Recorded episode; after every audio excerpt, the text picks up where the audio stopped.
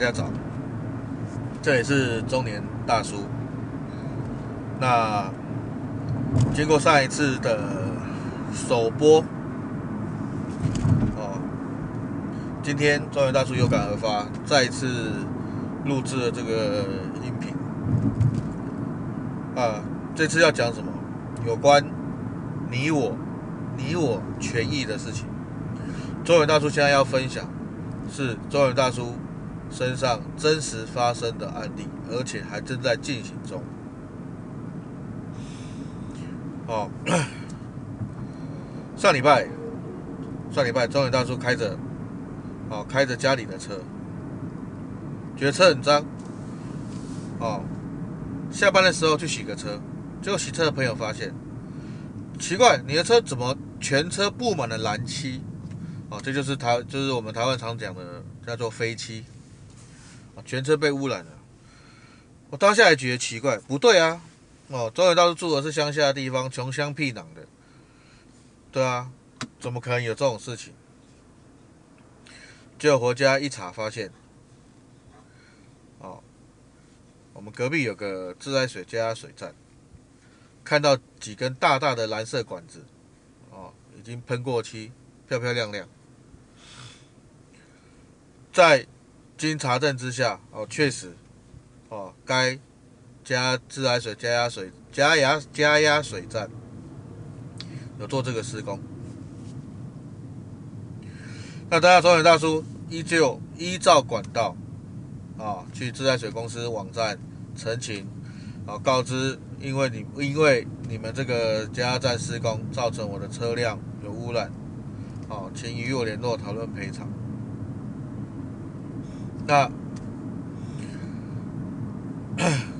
隔两天，中年大叔打去自来水公司，就是地区的自来水公司。自来水公司说，这个地方不是我们管辖。啊，那又给了我一组电话。啊，可能自来水公司有很多部门啊，可能是不同部门负责不同的公务。打电话过去。对方说：“啊，是有收到邮件的，但是也不知道你是哪，也不知道你是几号啊。”当下中年大叔不疑有他，想说你是公家机关，我就把门牌号给了，给了对方。接下来令人恐、令人恐慌的事情发生了。当天中午，当天中午，一个自称自称是外包商的人。直接直接来家中找人，哦，直接来家中找人。那中文大叔联联系之后，哦，对方说他从台北来，我想说哇，这有够诚意的，这样子赶过来。啊，中文大叔不疑有他，马上将车辆开回去。当下做评估，确定，啊，这个飞漆污染确定是他们施工所造成的。跟对方要了名片，对方说没有。那跟对方告知这个维护的内容，哦，就是飞漆美容加镀膜的修补。因为中年大叔的车在新车的时候就去知名知名某店家，哦，做了。做了全车美容加全车镀膜，花了两万多块。包商嫌贵，跟我说他要找做汽车美容，他有朋友有亲戚做汽车美容的来估价。我说没问题。哦，随即晚上找了找了两个年轻人，还没到。还没与我联系，就已经在我的车上，哦，东摸西摸，哦，很不舒服啦。主人都还没出现，对啊。聊着聊着，中文大叔看这两个年轻人，似乎似乎没有把握。两个人在讨论的时候，也是支支吾吾的。反而是这个喷漆的外包商突然变身成为美容美容大师，在旁边下指导。哦，我跟你讲啊，这个哈、哦，用煤油不行啊，用汽油没问题哦，要再用汽油就下来了。到底是你专业还是人家专业？随口就问了大叔。哎，啊，给他们做行不行？我说，我说可以啊。对啊，如果如果功夫好，我其他的车也可以给他施做。然后问了一下有没有名片，没有。有没有住址？没有。店名叫什么？没店名。哦，自称是个人工作室。啊，加加加了个赖之后，中原大叔当晚查一下资料，因为现在现在这些社群媒体很发达，一查发现，啊，一查发现这两这这两位年轻人，啊，包商号称的做汽车美容年轻人，是从今年十月底，大约十月二十号，啊。才开始在社群媒体打广告，哦，到府代客洗车，怎么洗？把你的车开着你的车去投币式洗车场去洗车。今天我先说哈，我并不是不认同个体户或是个人工作室的技术不好。只是我要强调的是，我的车是在新车的时候就去知名店家啊，先不要讲知名店家，就是去有营业登记、有统一编号的汽车美容店家所施作的汽车镀膜。所以隔天，隔天我再打电话跟包商反映此事。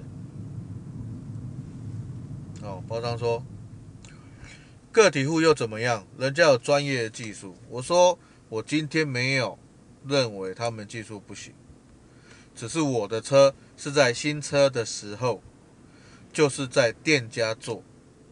哦，店家做。今天你要是对于我的车这种维护的报价，你有你有异议，你可以你可以议价，你可以谈，你要比价也可以。但是麻烦你比价的比带来的比价对象，至少也是开店面、有营业登记证、有统一编号，这样子才公平吧？包商大怒，说：“啊，那开店做生意不用营业税吗？他们用的也是相同的进口材料啊，对啊，功夫好哪里做不都一样？”对，你凭什么说他们不行？大叔一再强调，今天不是说他们不行，只是条件不对等。哦，只是条件不对等，一样道理嘛。我们大家，我们就听众扪扪心自问一下。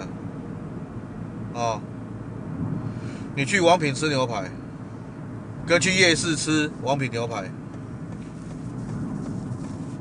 一样吗？价钱会不会一样？当然不一样。对啊，吃了肚子痛，王品你可以申诉他，你可以客诉他。夜市夜市你有办法吗？再来，对啊，品质有可能一样吗？服务有可能一样吗？